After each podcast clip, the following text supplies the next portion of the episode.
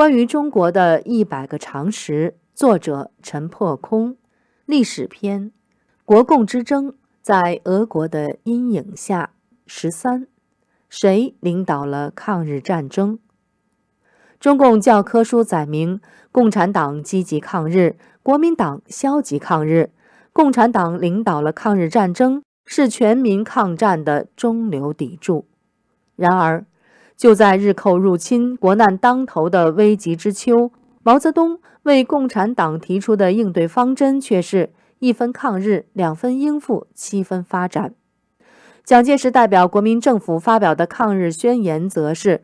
地不分东西南北，人不分男女老幼，一致抗日。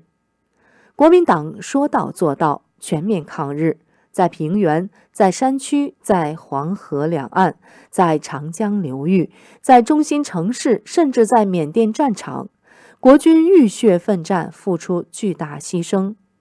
就在国军与日军激烈鏖战之际。中共游刃其间，从中渔利，扩大武器，掠夺地盘。中共不仅将其主要兵力用于消耗和重创国军，而且与日军、汪精卫、满洲政府暗相勾结，互通情报，彼此协调，共同对付和瓦解国军。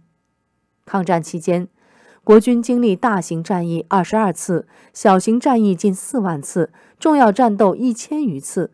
为国捐躯的高级将领达二百多人，战死国军达三百多万。共军可以提起的，仅有平型关之战，林彪指挥与国军合作；和百团大战，彭德怀指挥两翼。然而，就是这两次中小战役，也都遭到毛泽东的反对和痛斥，说是无端暴露了我方兵力，把日军引了过来。彭德怀惨遭毛泽东迫害时，曾悲愤道：“难道连打日本鬼子都有罪？”共军借日本侵华而壮大，膨胀到二百万人；国军因全面抗日而削弱，减员到四百万人。抗战后，国军肩负守卫漫长国防线、众多港口、桥梁、中心城市等巨大职责，兵力极其分散。中共军队却高度集中于西北和东北，采取集中优势兵力、战术上以多打少的诡计，接连重创国军，最终颠覆国民政府。国军与其说被中共打败，不如说被日本、中共和苏联共同打败。一九四四年和一九六六年，日军和中共先后捣毁纪念抗日阵亡将士的南岳忠烈祠。到一九九二年。中共才又重建赝品。一九七二年，毛泽东会见日本首相，不由对方道歉，却当面称谢：“没有你们的到来，就没有我们的今天。”事实上，日军侵华不仅给中国带来战争，更带来中国共产党的崛起，疑惑无穷。这才是日本欠中国的最大历史罪债。中共谎编教科书，自称领导了抗日，然而谎言遮不住史实。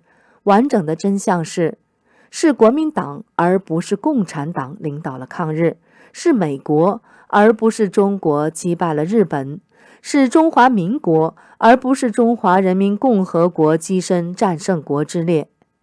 二零一五年，中共举行抗战胜利七十周年大阅兵。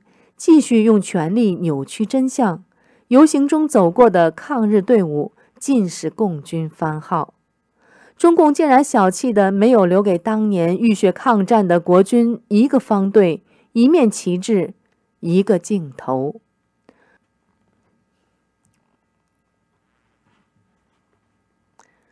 中共谎编教科书，自称领导了抗日，然而谎言遮不住史实。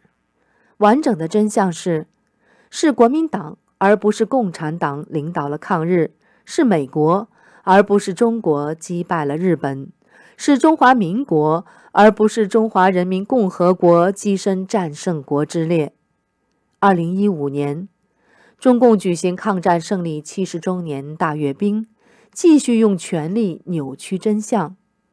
游行中走过的抗日队伍尽是共军番号。